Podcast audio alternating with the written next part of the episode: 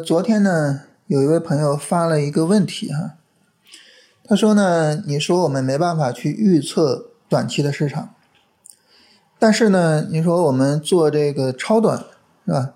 那是不是就是拿着三十分钟啊，拿着五分钟去预测市场呢？呃，同时呢，那么你说，呃，我们不知道这一笔交易是一个什么情况。那我们也就不知道下一笔交易是一笔是什么情况啊，下下一笔是吧？每一笔交易我们都不知道是什么情况。那在这种情况下，我怎么能够断定啊这个交易的整体结果它一定是好的呢？啊，这是这样两个问题啊。首先呢，我们来回答第一个问题。呃，我们做超短是不是拿着三十分钟、拿着五分钟去预测市场呢？我昨天说了哈，就是。你但凡买一只股票，它里面呢其实啊都暗藏着、暗含着一个预测啊，就是说什么呢？就是我判断这个股票会涨，它其实都有这么一个暗含的一个东西。但是呢，我们会去期望说，那我的这个预测百分之百的会成真吗？啊，当然我们不会这么去期望，是吧？我们知道结果呢是概率性的。为什么结果是概率性的呢？说白了就是我们没有办法去看透市场的全部。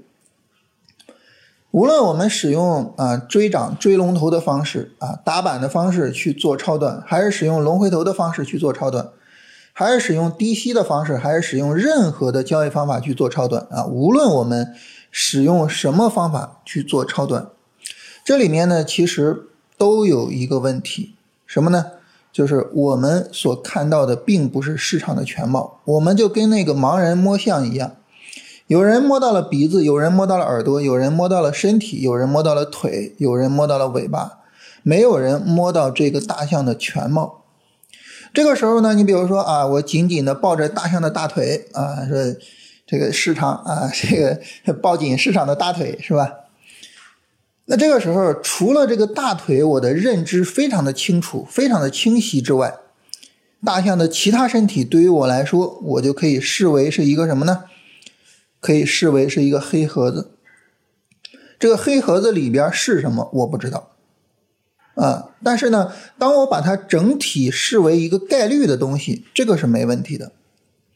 啊，这就跟我们掷硬币一样，是吧？这个硬币的结果啊，每一次的结果我不知道，但是呢，它整体上是五十对五十，这个我是能够知道的。所以这个时候其实就是什么呢？做交易呢，其实就是我紧紧的抱紧我那个大腿啊，紧紧的守着我自己的交易方法，然后把其他的部分视为随机，视为概率，视为运气，然后呢，我就耐心的等着这个概率回归啊，等着这个运气归零。有时候可能我的运气非常非常好啊，我连连胜十笔，连胜二十笔。这个有一个数字啊，我印象非常深刻，就是三十四这个数字。这是在二零一零年的时候我创下的这个连胜记录啊，就是连续的盈利三十四次。呃，从此之后再也没有超过过。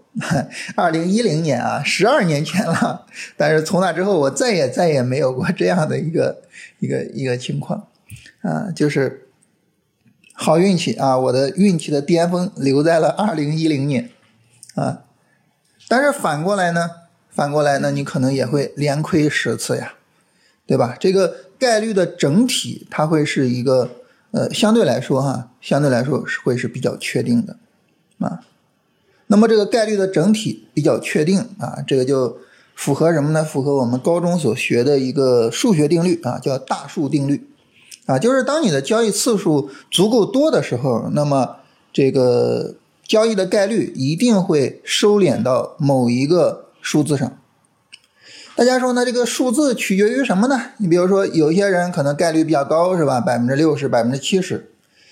反正以我的认知啊，百分之六七十这就是顶天顶的概率了。再往高了，反正我是不敢想啊。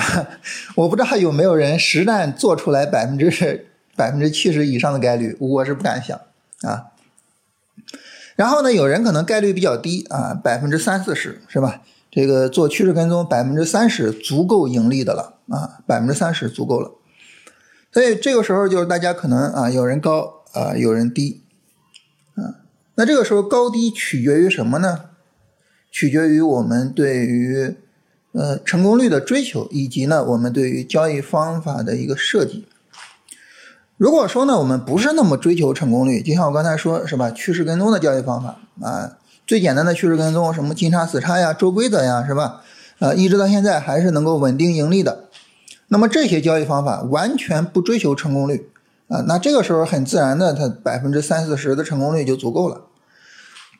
但反过来呢，如果说我无法接受持续的亏损啊，很难受啊，我还是希望我的交易过程能够简单轻松一些啊，我比较追求比较高的成功率。那这个追求很自然的，那我我们就要尽量的把成功率提上来，是吧？所以和我们的追求有关系，这是第一个。第二个呢，那你追求这个东西，你也得能够实现它呀。那通过什么实现呢？通过我们的交易方法，对吧？那怎么样去实现一个相对比较高概率的成功率呢？首先，第一点啊，就是呃，我们对于大盘的控制啊，我很自然的，我们都能够理解，是吧？你在呃牛市里边去做股票，你的概率肯定会比较高。啊，你在熊市做股票概率肯定会非常低。你在我们当下的这种市场环境下啊，这种市场环境呢，它既不是简单的牛市，也不是简单的熊市，这是一个熊转牛的过程啊。在这种市场环境下，你去做这种投机的操作，你的概率可能就相对中等一些啊。就不同的市场环境，呃，概率不一样。同时呢，要特别的关注一个事情，什么呢？就是我们经常说的啊，市场处于什么样的波段状态中。我反复跟大家强调啊，波段下跌是带来过山车的罪魁祸首啊，是最有可能带来这个过山车的。所以在波段下跌的时候，一定要控制自己的交易欲望啊。那现在呢，市场日线上并没有突破前高啊，目前没有任何一个大盘指数突破前高，所以呢，波段上涨并没有确认开始。我们现在还是在一个什么过程中呢？我们也可以说是一个波段下跌转波段上涨的过程中。那么在这样的过程中，其实概率并没有足够的高啊。如果说这个呃大盘向上突破三千三啊，或者上证五零向上突破两千八，就整个波段上涨彻底的明确了，那这个时候呢，我们去做投机的概率会大幅度的提升。那这是第一个，就是大盘环境。第二个呢，就是我们对于板块的选择。如果说呢，我们能够去做主线板块，我们的概率可能会啊有所提升。然后呢，如果说我们做普通的板块，那这个时候呢，可能就不如直接做大盘了，是吧？这个板块思维我们也是反复强调啊。最后呢，就是选股。那么大盘、板块、个股，我们能控制的比较好，那么我们的成功率呢，就能够比较好的提上来。还有一点是什么呢？如果说我们真的比较重视成功率的话，在实际的操作过程中，其实我们的止损可以稍微的放大一点。啊，可以牺牲一下盈亏比，把止损放大一些。为什么呢？因为很多时候我们会碰到一些，呃，就是误扫损的情况，就在低点把你给扫出来，啊，所以这个时候呢，我们还是要去控制一下这个东西，啊，如果说你说我比较重视成功率，那行，把止损放大一些，啊，如果你说那我我可能更重视盈亏比一些，那止损呢就可以小一点，止损了止损了再做嘛，是吧？啊。所以这是整体上来说呢，我们对于这个提升成功率的这种方法的一个讨论。但是无论如何，你没有办法，我认为啊，没有办法完全的去把这个市场的随机性给干掉。呃，我觉得就是交易的成功率，你哪怕控制的再好，有个六七十的成功率撑死了啊，这是我个人观点啊，就是我我我我实战中，反正我自己没有太明显的突破过这个水平。我身边我也没有见到有谁能够持续的、持续的突破这个水平，啊，反正我见过很多人啊，就是阶段性的，比如说持续几个月、持续半年啊，成功率特别高，然后呢，嗯，但凡出问题，然后整个状态崩了之后，就再也回不到那个时候了。这种情况我倒是见过很多很多，但是你说持续的成功率很高的，我倒没有见过多少。简单来说哈，就是你的长期的成功率。一定取决于你的交易方法的质量，啊，它跟其他的没有任何关系啊，取决于你的交易方法的质量，取决于你对这个方法的执行能力，啊，就跟这个一一个企业的股价一定取决于这家企业的业绩一样，我们的资金曲线，我们的账户情况也一定取决于我们自己的交易能力啊。说到这儿很惭愧啊，我今年的这个这个交易做的很差，哎呀，都不好意思说下去了。好了，第二个问题啊，第二个问题就是为什么我们这个单次交易的结果没办法确定，但是长期交易的结果一定是呃服从这个整体概率的呢？其实这个就还是说统计学的威力所在啊，是吧？统计学是是是最具有威力性的一个事情啊。这个事儿呢，我我之前跟大家聊过，呃，我我自己一个非常愚蠢的经历啊，就是当时我父亲做化疗的时候，然后他化疗的前两天就没有什么反应，就是完全没有反应啊。当时那个我父亲的主任医师还问我说：“这个感觉怎么样？”我说：“他好像没有什么反应。” 那医生用一个呃关爱智障的眼神啊看着我，然后跟我说：“ 不会有人是特殊的，没有人是特殊的啊。”然后后面我父亲的反应就特别大，然后就吐啊什么的，反应就特别大，就没有人是特殊的，在这个统计规律之下，在在统计数据之下，每个人都是统计数据里面的一份子，没有人是特殊的。呃，我我花了很长时间去理解那位医生的这句话。他不仅仅是说这个在医学上，我觉得在生生活中也是这样子。我我自己经常跟大家说，就是我非常非常遗憾的一个事情，就是我我总是自命不凡。然后从初中、高中的时候啊，然后就特别的就是那种理想主义，一直到现在特别特别的理想主义。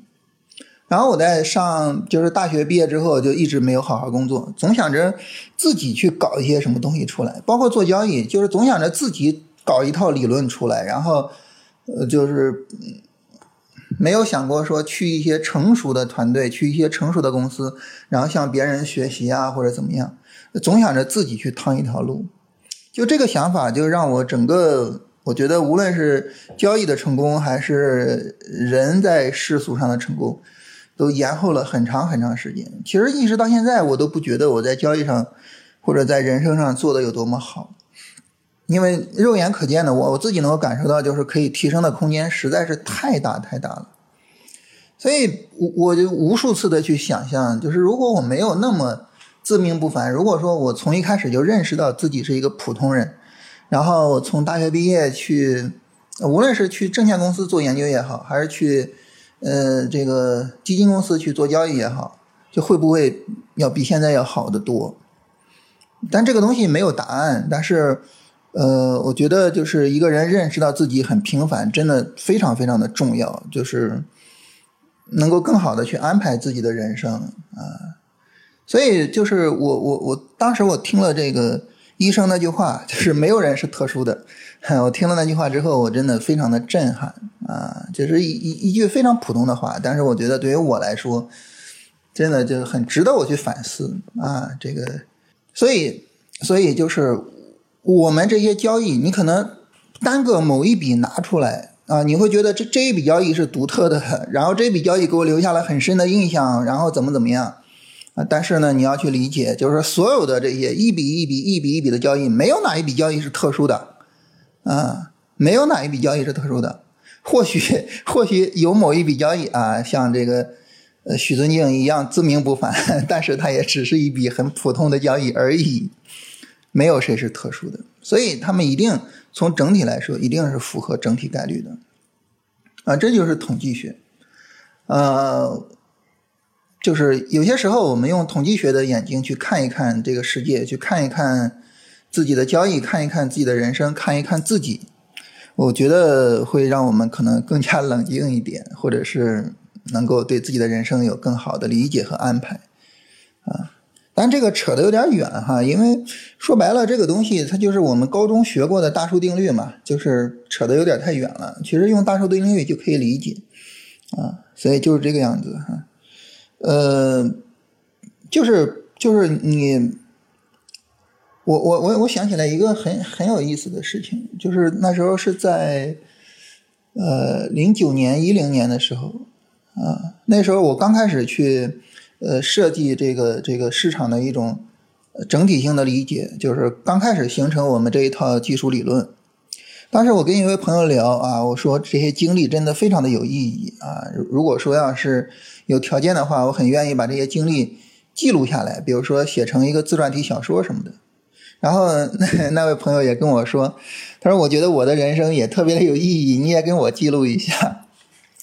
但是到现在十几年过去了，我们没有任何一个人的人生作为一个特别有意义的东西给记录下来，所以就还是那句话。就是非常普通，我我们把每一笔交易都视为一笔普通的交易就可以了。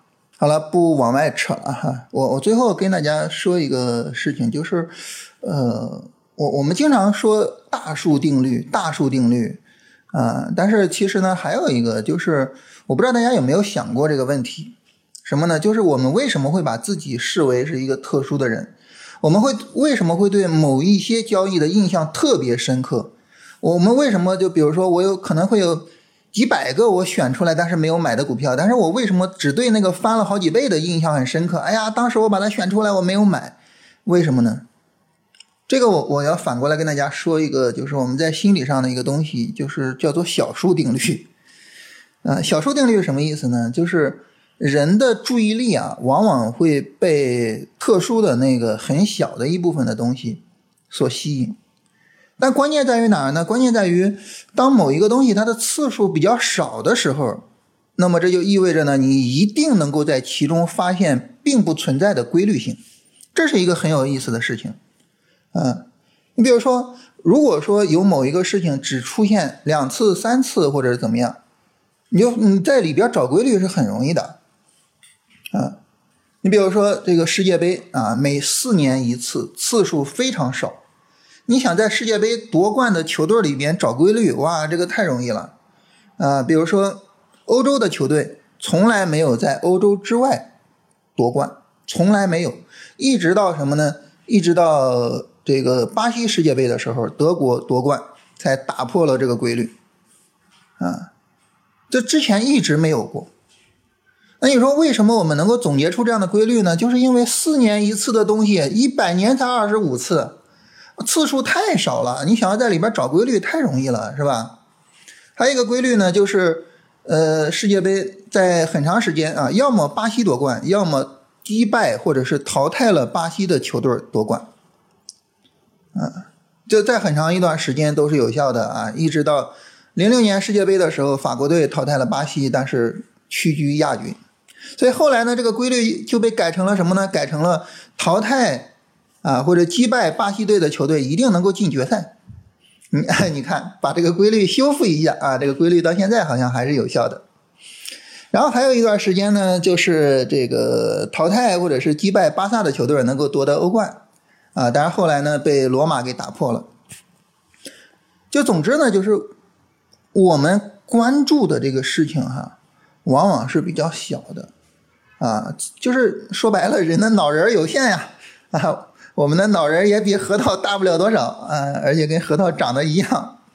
脑仁有限啊，我们关注不了太多的事情，我们只能关注有限的事情。而在有限的事情内去找那个规律性，是一定能够找得到的。所以，我觉得这也是我们为什么特别的重视某些特殊的交易啊、特殊的选股，或者是觉得自己这个人很牛逼、很特殊的一个很重要的原因吧。就是，嗯。自己的脑仁太小了，哎，说到这儿我还是很惭愧哈。其实一直到现在还是非常的理想主义啊，包括昨天跟大家聊是吧，也能看出来，所以我一直到现在脑仁还是很小。嗯，所以这个时候跟大家说一个什么呢？就是很多人就是经常性的找我说，老师，你看我发现了一个某某规律啊，使用这个方法做交易是一定能赚钱的。你看啊，这一次就这个股票出现了啊，那一次那个股票出现了，然后怎么怎么样啊？我说你要是有兴趣的话，你就可以，比如说写成一个指标，然后甚至写成一个交易系统，用电脑回测一下。当你的数据量一上来，你就会发现啊，这个东西平平无奇。就我我见过太多次这种从一个很小很很短时间的走势总结出来的规律性，然后在。长时间去复盘的时候被打破的这个事情了，已经太多太多了啊！所以呢，就是呃，我我们在聊完这个人所共知的大数定律之后，跟大家聊一聊这个小数定律。我觉得这个小数定律呢，可能更值得我们警惕啊，可能更值得我们去思考啊，可能更值得我们应用到我们的交易上。好吧，那今天就跟大家聊这些内容哈。